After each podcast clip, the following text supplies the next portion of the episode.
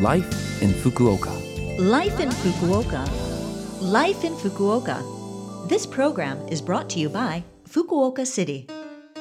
Good morning. I'm Colleen, and this is Life in Fukuoka, a short program to share information on how to live more comfortably in Fukuoka City. I'll also share information on things to do when you're out and about and lifestyle tips for the city. Tune in every Monday for all of that in English with me, Colleen. Life in Fukuoka. Well, May 15th, just under a week from now, is International Day of Families. Have you heard of it? In 1993, the United Nations General Assembly decided in a resolution that the 15th of May of every year should be observed as the International Day of Families. This day provides an opportunity to promote awareness of issues relating to families and to increase the knowledge of the social, economic, and demographic processes affecting families. For many of us who live here in Japan, it can be hard to get back to our home countries on a regular basis.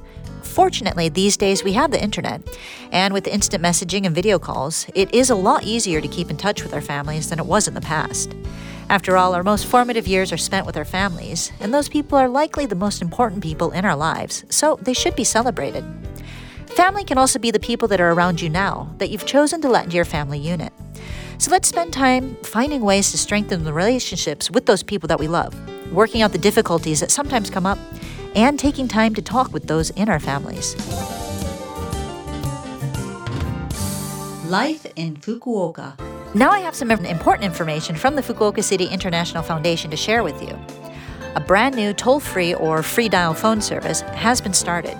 This service will connect you to the Fukuoka City Consultation Support Center for foreign residents for any advice and help that you need. The number for this is 0120 661799. Again, that number is 0120 661799. A number of foreign languages are supported on this line, so feel free to call when you need some help. The Fukuoka City Consultation Support Center for Foreign Residents has also set up an official line account. Information about events at the foundation, as well as information to help you out with your daily life, will be sent out via this account. You can even use Line Call to ring the center for advice on life here, as well as to make reservations for the free professional consultation services that the foundation provides. Interpretation over the phone for a number of languages is available. However, you cannot send messages through the chat function. If you want to send a message regarding getting advice, then please look up the Fukuoka City International Foundation's homepage on the internet and fill out the help request form on their website. To add this line account to your friends list, look up the ID at 111DHFNA. Again, that is ID at 111DHFNA. Now I have some information about the tutor program. This will be useful for those of you who are struggling with the Japanese language and daily life, dealing with things like letters from school or trying to explain in Japanese why you want to return something that you bought online. The tutor program is a one on one service that will match you with a tutor registered with the foundation that you can contact online. You'll be able to ask this tutor to give you simple translations or ask them for advice on daily living.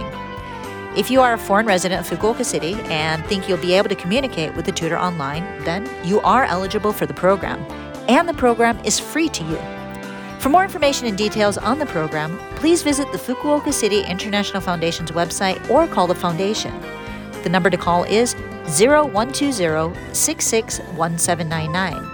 Again, that number is 0120 661799.